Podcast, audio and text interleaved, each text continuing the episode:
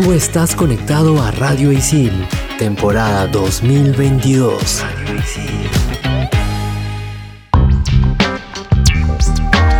Bienvenidos a un nuevo programa de Expansión Geek por Radio Isil. Yo soy Jules, más conocida como Rex, y en el primer bloque de este mega programa tenemos un super juego y estoy hablando de God of War Ragnarok. Hello, yo soy Sam, más conocida como Sammy la Tortuga, y en este episodio también hablaremos de Super Mario Bros. la película. Y yo soy Gustavo, más conocido como Tungling, y en este super programón vamos a acabarlo con el Google Pixel 7. Manda partida. Level 1. Hadouken! Monster kill! Level 2. Oculus repaired. Fatality. Level 3. His name is John C. Level 4. This is Sparta! Level 5. Dracaris. Game over. Radio Isil presenta Expansión Geek. Han jugado God of War con toda la sinceridad del mundo, pero y si no lo han jugado se han spoileado de qué va, de qué no va, qué hay, qué no hay. A mí lo único que me dijeron, porque yo no lo he jugado, es que voy a llorar. No, ya este. No, yo no juego God of War. Jaja. No juego God of War. Igual, este, sé, no, obviamente, no, que no sabe qué es God of War o de qué trata. Yo estaría fallando como especialista, ¿no? Pero sí sé de qué trata, sí me he spoileado, sí sé los juegos de qué van, cómo, cómo ha sido el orden y, y sé que también son unos juegazos, pero no, no he tenido la oportunidad. Eh, cuando yo era chivolo, yo tenía GameCube, no tenía PlayStation 2, así que no pude jugar el God of War. Cuando tuve PlayStation 3, no jugué los juegos, preferí jugar otros y actualmente yo no he tenido las últimas de PlayStation 4, o sea, yo me he ido más por el camino de Nintendo. Pero igual conozco los juegos, sé que son lo máximo, pues si bien lo probé con algunos amigos en sus casas y escuchaba hablar del juego, me parecía algo muy brutal porque para nuestra edad, pues que era que 10 años o 9 años por ahí, era como que un juego muy sangriento, muy tabú, que también habían hasta escenas sexuales, me acuerdo, y era como que, uh, ¿qué, qué estoy viendo? El clásico juego que los papás no se daban cuenta que su hijo estaba jugando, ¿no? O sea, como que, ah, no, él está en juego, pero no sabían que estaba viendo un juego recontra sangriento y que hasta salían ninfas calatas o no me acuerdo qué personaje mitológico. Censurado, pero- censurado. Exacto. Y sé que los últimos que han salido, o sea, este de que trata de Kratos con su hijito, eh, aquí en la cultura nórdica, aparte que visualmente se ve espectacular, eh, la jugabilidad y todo lo demás es como que lo máximo. O sea,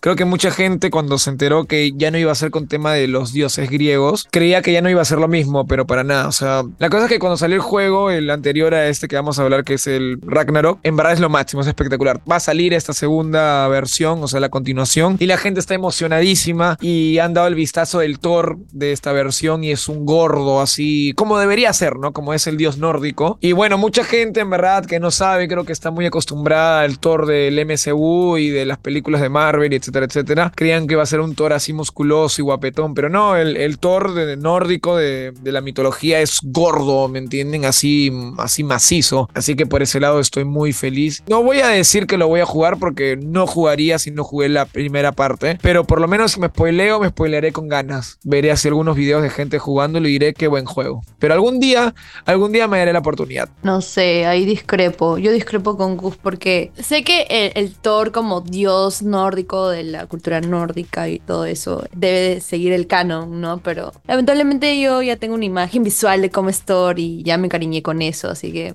soy parte del hate, lo siento. Dato adicional, dato nuevo para la gente que recién se está enterando que va a salir. En este nuevo God of War vamos a poder recorrer nueve reinos, ya que en el anterior juego, que es el del 2018, solamente se podían recorrer seis. Se dice que en este incluso va a estar Asgard. Y bueno, pues obviamente vamos a tener a Thor ahí. Creo que tener una, una construcción de un personaje que pues ya tenemos de varios años, pues va a chocar si es que eres nuevo en esto. Pero si, si sigues mucho la cultura nórdica, creo que no, porque en realidad los personajes son mitología. Me pongo neutral en ese punto. Bueno, No pero es que también la gente se queja de todo, ¿no? O sea, siempre van a buscar alguna cosita para, para decir que si está bien o está mal. Eh, En sí, así sea que estemos acostumbrados a un Thor más fitness, se podría decir, o no lo estemos, es un juego y es la creatividad que quiso poner el, el equipo de producción y ya está, ¿me entienden? No hay que darle tantas vueltas tampoco, o sea, creo que al principio también con el otro God of War anterior, no me acuerdo de su nombre, este, también se quejaban que ahora pues tiene un hijo, que no sé qué, o sea, siempre van a quejarse de algo. Al final cuando lo jueguen, lo disfruten y digan que es un GOTI o un, ¿cómo se dice? Un futuro GOTI para este año, ya, y ya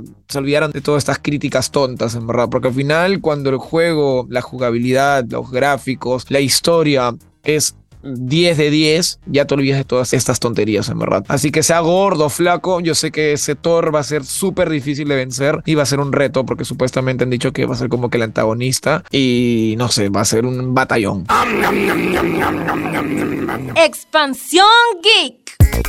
Hablemos de las ediciones digitales físicas. Yo siento que es necesario mencionar que siempre lo físico va a ser mejor. No, no sé si mejor, pero va a tener otro feeling, como que vas a tener el juego en las manos, no lo sé. Y yo creo que de todas maneras la edición física, que es como más coleccionable, como no sé, le da ese feeling de colección. Oye, lo tengo así en mi repisa con todos los juegos que tengo de God of War la Jotnar Edition costará entre 260 dólares aprox, ¿no? Y que dentro de todo lo que va a incluir está el martillo de Thor del videojuego. Así que tienen que tener esa edición sí o sí. Obviamente no sabemos en qué momento vas a escuchar este podcast, pero está fuera de stock y creo que sería bueno que tal vez crucemos los dedos que lo puedan restoquear lo más pronto para que la puedas tener. Y hay otra versión que es la Collectioner. Collectioner. Pero nada, la Collector Edition que costará también 200 dólares aprox. Pero mucha gente se está quejando de las ediciones coleccionistas y no por un tema de... Para empezar, se acaba muy rápido el stock y ya y de una manera ya absurda, que ya ¿Por pareciera qué? que... Pero no sé, o sea, esa es la querían- magia de, de los No, claro, pero ni creas, o sea, no, algunos, o sea, tampoco no es como que una edición limitada, es como que, o sea, sacan su versión coleccionista y ya sacan demasiado rápido. Y hay- es un problemón, ¿me entiendes? Aquí, mira, producción dice los bots. Pero la magia de los, de los coleccionables es que los compres así a un precio que no lo encuentras en internet. Creo que eso es lo que siempre pasa y siempre va a pasar. Lo que pasa es que antes no pasaba eso, ¿me entiendes? Siempre han habido ediciones coleccionistas, por lo menos a raíz de la tercera generación de consolas. Ediciones o sea, Play- coleccionables. PlayStation 3 y Xbox, que habían estas ediciones bien chéveres, o sea, como tu muñequito, qué sé yo. Más que todo cuando después ya por el medio ambiente se empezó a dejar los, los rulebooks, no, rulebooks no, o sino los, es guías. digital la venta, ¿no? Ajá, chévere esto, esta moda, bueno, esta onda, mejor dicho, pero en, en estos últimos años, en estos últimos tiempos, como que la gente ya no puede disfrutar tanto de estas ediciones, en verdad. Y aparte, cuando los compran también se demoran más de lo normal, es como que están, ahora último están fallando bastante con estos temas. Yo siento que a- a- actualmente, o bueno, también estoy metida dentro de los coleccionables y todo, pero a veces se los dan a gente como que súper reducida o tienes que tener suerte para que te den el cupo para que tú compres el coleccionable. O sea, sí, es, es verdad lo que dices, Gus, es como que puedes tener mucha suerte en conseguirlos o ser los primeros en conseguirlos como también no, porque hay un revendedor que te ganó el puesto, te ganó el cupo también, o hay un bot, aunque ya no se ve tanto, de- o bueno, sí se ven los bots, pero hay algunas páginas que tiene para que tú te registres con nombre y, o sea, con bastantes datos. Uno puede ser un bot, ¿no? Definitivamente no hay un bot, pero sí, es bien cierto que las ediciones coleccionables tienen su, su pro y su contra. Solo mencionar también que hay un nuevo mando de la PlayStation 5, edición especial, God of War Ragnarok, a 75 dólares aprox. Creo que sería un buen programa también hablar de los coleccionables o la industria coleccionable está muriendo, no lo sé, lo descubriremos. No, Pero al revés, está, está full. También es una de las cositas también porque de repente se hace un poco más difícil, ¿no? Eso. Pero sí, está full ahora último. Pero Sí. también al, depende, ¿no? Es como que un día se, achoran con un juego antiguo y crece así de la nada. Es inestable, ¿no? A veces puede ser algo muy barato, es muy caro, ¿no? Por ejemplo, los juegos de Pokémon antiguos están ahora carísimos. O sea, los Sí, de antiguas generaciones. Juegos de la Wii U, un poquito ya por el lado de Nintendo. También ahora último han subido un montón el precio. Los de GameCube y hay como que subidones, ¿no? Pero, Pero- después en el tiempo puede cambiar, ¿no? ¿Dónde jugamos God of War? Ah, exclusivo de PlayStation 5. Obviamente, Sony. Así como pasó con el anterior del God of War, de repente llega Steam en un futuro, pero fácil será en unos dos o tres años. Pero ya eso, eso ya estamos como que suponiendo un poco, ¿no? Pero ahorita sí de salida, PlayStation 4 y PlayStation 5. Mira, producción nos confirma que luego de un año va a salir la versión para PC. Perfecto, perfecto. Recordemos que estamos en Expansión Geek por Radio Isil y no se desconecte. Estos son los archivos G12235. 545.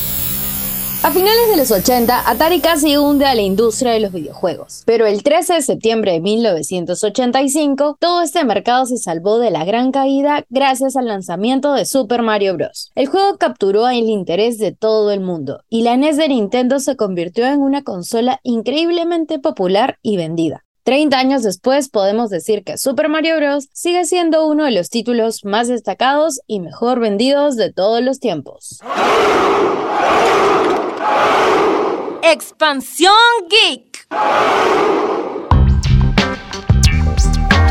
Bueno, Mario, Mario, Mario, como lo hablábamos, yo lo dije al inicio del programa, hablaremos también de Super Mario Bros. la película. ¿Vieron el tráiler, chicos? Díganme que sí, por favor, y se rieron del potito de, Mario. yo lo vi en el directo de Nintendo, o sea, lo vi cuando recién se estrenó en el mundo entero. Chévere, fue una, una experiencia bonita porque salió Shigeru Miyamoto, el creador de Mario, hablando, salió Chris Pratt, Jack Black, hablando así un mensaje así sobre su experiencia con Mario Bros. Y no sé, fue muy bonito y después ver el tráiler, sí, yo muy, muy feliz, muy emocionado. Me gustó muchísimo cómo está animado, se ve muy genial. Y me gusta que Nintendo le haya metido tanto amor, porque justo en ese directo decían que hace siete años. O sea, te entiendo que un proyecto, una película se demore cinco años o tres años así planeando, pero que que esté desde 7 años es porque en verdad Nintendo le ha querido meter harto cariño y la ha pensado bien para no hacer cualquier porquería. Se nota completamente que es la película de Illumination con Nintendo, o sea, los dos al mismo tiempo chambeando. Y Nintendo, como sabrán, pues con sus franquicias de oro no va a dejar que pase nada malo, o sea, las va a cuidar de la mejor manera. Así que por ese lado yo estoy feliz y sé que va a ser una buena película de animación. Yo también, le tengo bastante expectativa, bastante hype, la verdad, a este nuevo proyecto. Y sobre todo porque el nivel de animación, como hablaba, yo quiero reconocer demasiado la animación, o sea, es increíble, un trabajo bastante impecable. Mario se ve decente. O sea, yo le tenía menos fe, creo, porque a, veces hay como que adaptaciones que no logran aparecerse tanto al videojuego, como que no, no logran a superar esa expectativa y que los detalles no son tan buenos también. Pero cuando vi el teaser, dije, no, sí promete, parece que sí le han metido su perfeccionismo ahí. Sobre todo por lo de Chris Pratt, que a todo esto le han tirado hate innecesario. Yo siento que está bien, ¿no? La esencia de Mario es como su voz medio italiana, así como, It's me, Mario. Pero no sé, creo que Chris Pratt va a poder dar la talla. Espero, por favor.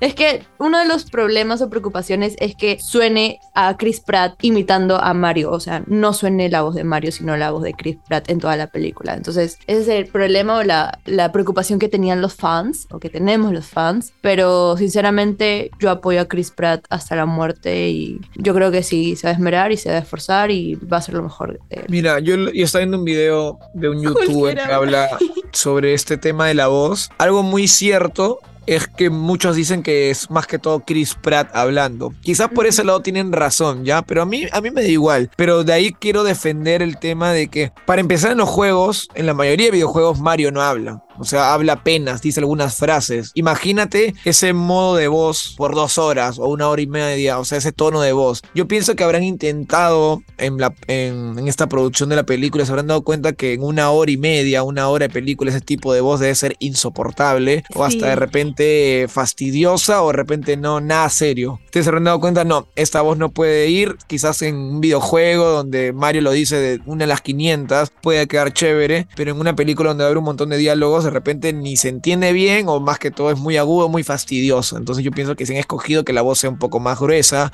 o más real, yo creo que es por algo, en verdad. Este, así que yo por ese lado yo lo veo bien. Aparte también que Chris Pratt te vende, ¿no? O sea, que vaya a algún show, un talk show que te diga, yo soy la voz de Mario y te vende la película de esa manera, es, es mucho mejor. También por un tema de marketing también vende. ¿no? Exactamente. Yo creo que por un tema de marketing y para que la película, digamos, tenga más acogida con el público, eh, es que han puesto a Chris Pratt y también a Anya, a, a, la chica de Gambito de Dama, que es una crack. Anna Taylor Joy, la, Joy, ajá, sí. La, Jack Black, crack, Jack Black a mí me parece espectacular y, y, la voz de también. Bowser no parece Jack Black, o sea, es un monstruo, no, o sea, lo hace, muy bien, lo hace muy bien, en verdad, espectacular. Hablamos mucho de Nintendo y Mario, pero no hemos hablado que lo, los magos de esta animación es Illumination, ¿no? Que han hecho una magia completamente, sí. o sea, los creadores de los Minions y de mi villano favorito, en verdad han hecho, por lo menos lo que estamos viendo, se ve espectacular, es una animación espectacular espectacular. O sea, ese Bowser se ve maravilloso. O sea, yo vi las primeras escenas y me he quedado como que, wow. O sea, muy feliz en verdad con el teaser, muy feliz. O sea, todo se ve espectacular, pero creo que Mario visualmente es que como el que más raro se podría ver, creo yo. O sea, porque el Bowser, los Toads, los Koopas, el Luigi se ven calcados, ¿no? O sea, se ven muy bonitos, se ven como Y que... el Pablo de Backyard, digas. Ah, el Pablo, esos son los pingüinitos del Nintendo 64. Muchos de repente no lo pararon, pero yo sí. Y me entendés como que me emocioné, en verdad. Estoy de acuerdo con todo lo que han dicho. y sí, justo yo le escribí en el chat a, a Sammy. Bueno, yo para dar mis impresiones que, que tuve con el tráiler, yo la verdad lo vi después de varios días. De hecho, o sea, como que me sentaron y me dijeron como que, ¿has visto el tráiler? Y yo dije, no. Y me, me lo pusieron, o sea, y segundo cinco ya estaba, necesito ver esta película. Se ve súper interesante. Me dieron muchísimas ganas de verla ya mismo. Y al final aparece Luigi. Entonces, ¿habrá una película de Luigi próximamente? Yo no creo que haga una película de Luigi porque, este, para empezar, también ya está casteado el personaje de Donkey Kong. O sea, van a aprovechar en poner muchos personajes del mundo de Mario en esta película. Así que yo creo que van a. No, no creo que saquen en solitario a Luigi. Si bien tiene buenas aventuras como los juegos de Luigi Mansion, que es de fantasmas y terror. Si bien puede ser una buena idea y quizás. Pero no sé, yo creo que más conocido es Mario y que la nada tienen que unir una película de Luigi. Es más posible que digan que, que saquen un Mario Bros 2, ¿me entiendes? De la película, que, que un Luigi en solitario o algo así. Bueno, la fecha de la película se ha movido de diciembre del 2022 a abril del 2023. Y ustedes dirán, ¿por qué? Porque bueno, esto es para evitar que Avatar, la segunda, obviamente que va a ser como que el monstruo de taquilla, es como que para evitar esa competencia. Recuerden que están escuchando Expansión Geek por Radio Isil. Expansión Geek. Hemos hablado de God of War Ragnarok, de la película de Mario Bros. Bueno, tenemos que cerrar con el Google Pixel 7. Que es este super celular que en verdad, en verdad yo nunca ni he visto a alguien que lo tenga y hasta ni lo he visto en, en venta. Así que me parece un celular en verdad de, otro mundo, de otro planeta. Pero sé que es muy bueno siempre cuando ven las clásicas listas. Un celular Android que seas muy bueno con cámara y un buen procesador y etcétera, etcétera, etcétera. Siempre te recomiendan estos Google Pixels. Eh, Y eh, bueno, en fin, así que vamos a aprender un poquito y vamos a contarles de qué trata. Vamos a, vamos a saber por qué están buenos los Google Pixels. Yo quiero comentar de que ya, yo soy Apple lover y que siempre me van a ver con un iPhone probablemente, y etcétera, etcétera, etcétera. Pero me da demasiada curiosidad y, creo que una de mis metas de vida o en la vida es tener, además de mi celular normal, eh, mi celular principal, tener un Google Pixel. Me parece curioso porque tiene todo, todo de Google. Es como Google crea su celular y tiene su sistema operativo Google, tiene todo Google y no sé, me parece muy curioso. Este teléfono también te espía. no mentira. O sea, yo no, yo no cambiaría mi iPhone, ¿ok? Para nada del mundo. Ojo, aclarando, no lo cambiaría. Lo tendría como algo más, ah, incluso como coleccionable. Es como, no sé, me, me parece algo curioso. Pero si me espía, por eso no lo tendría como principal, porque sentiría que me espían, ¿no? O que por ahí venden mi información a alguien más, no lo sé.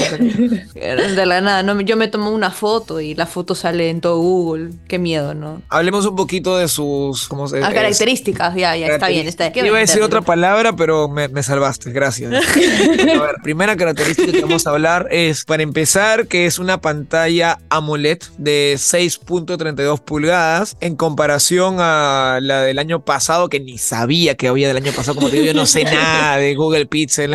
es un 0,08 de pulgada más pequeño, o sea, es un poquito más, más ligerito, se podría decir, ¿no? Otra característica es la tasa de refrescos, el refresh. Es de 90 Hz, un punto en contra en comparación a otros porque trabajan a 120 Hz. No sé, yo me sigo quedando con, con el iPhone. Y bueno, dice que tiene un nuevo procesador de la propia marca Google que se llama Tensor G2 que nos permitirá una mayor optimización de recursos. Espero que sea un procesador de calidad. Este celular es un tope de gama, o sea, lo tendrías que comparar como que con el último iPhone o lo tendrías que comparar con el último Galaxy que saque Samsung. Entonces yo creo que en calidad y en procesadores y todo eso sí se han esforzado nuestros amiguitos de Google. Después la batería es de de 4270 miliamperios y puede llegar hasta 72 horas de autonomía con su modo de ahorro extremo. En cuanto a las cámaras, que es uno de los factores también importantes al momento de comprar un nuevo teléfono o cambiarte y renovarte y tener uno nuevo, es la cámara, ¿no? Y en ese caso Google le ha puesto muchísimo énfasis a la parte del zoom, dándole capacidades de un lente teleobjetivo profesional. Bueno, en sí, estos celulares de gama alta son caritos, ¿no? Y yo quería decir el precio, que es, o sea, de 599 dólares y la versión Pro es de 899 dólares. Como que ahorita me he puesto a pensar mirando los precios que, wow, estos celulares literalmente cuestan más que una consola de última generación como una PlayStation 5 o una de las Xbox y obviamente más que una Switch. Y me pongo a pensar, tan caro puede ser un celular y al mismo tiempo siento como que en cualquier momento me lo pueden robar sin ningún problema y Ese es todo ese dinero se iba. Si te convencimos para comprar este celular, la verdad es que nosotros estamos medio tibios con esto. Sammy es la más convencida de que este celular es, es como 10 de 10. Justo Sammy, no sé si lo recomendó hace tiempo o nos recomendó por interno, pero hay una chica que hace reviews mucho de celulares, se llama Te Equivocas, la puedes buscar en Instagram. Obvio, querida Jules, es que yo la admiro bastante porque también la entrevistamos y nos contó de varios temas de, los cuales habla en su programa, habla en su contenido en general. La entrevistamos, así que si estás escuchando te- este podcast, enseguida debes de escuchar el podcast que tenemos entrevistando a Te Equivocas. El nombre del podcast es como que Expansión Geek, entrevista Te Equivocas o algo así.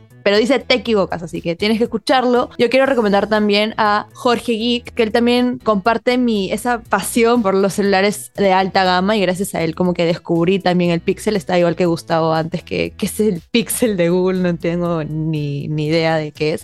Pero él lo recomendó y vi que sí prometía bastante ese teléfono que estamos recomendando acá. Expansión Geek.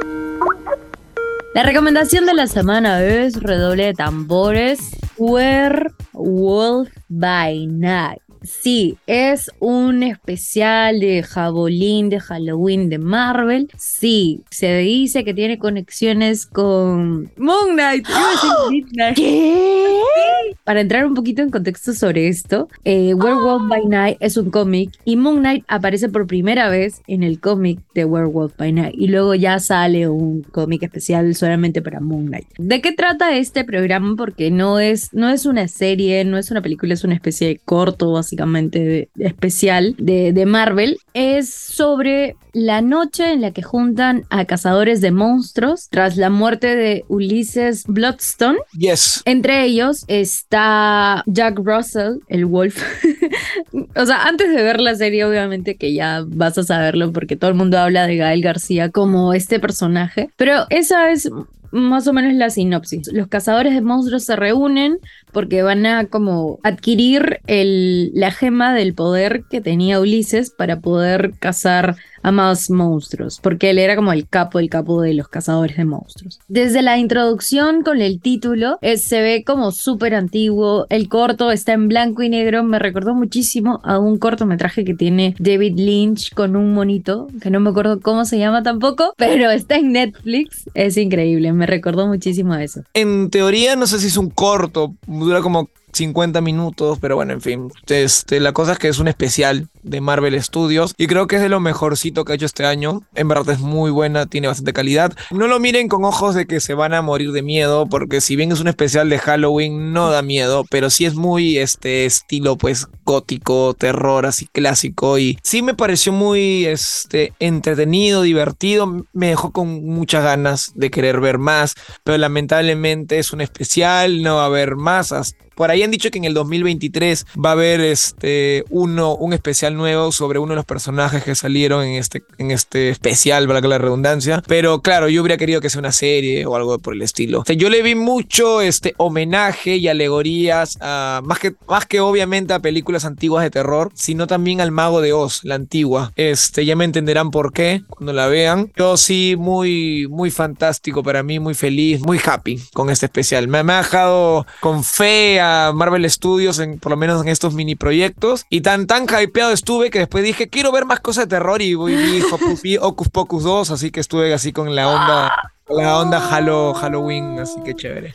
Es-. Halloween es todo el año. Halloween es todo el año. Puedes ver este especial en Disney Plus. Amo a Gael García y siempre lo voy a amar. Solo voy a decir eso. Recuerden que con Pantera Negra ya se acaba la fase 4 de Marvel.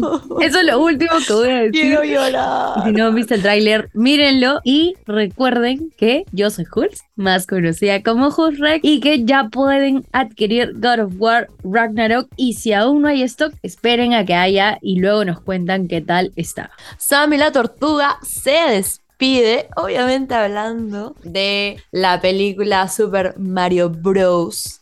Se despide conmigo hasta el próximo episodio. Y yo soy Gustavo, más conocido como Toon Link. Y para finalizar, solo quiero decir que le den una oportunidad, por lo menos a los que tienen el, el dinerico para poder comprarse su Super Pixel 7. Y bueno, sería interesante que algún día pues se hagan un poquito más famosos estos pixels, porque siempre han dicho que son muy buenos celulares, pero pues de repente por el precio no han tenido mucha cabida aquí en Perú. Pero quién sabe, quizás en un futuro tengan una oportunidad. Eso es todo. Les mando un fuerte abrazo virtual. Chau, chau.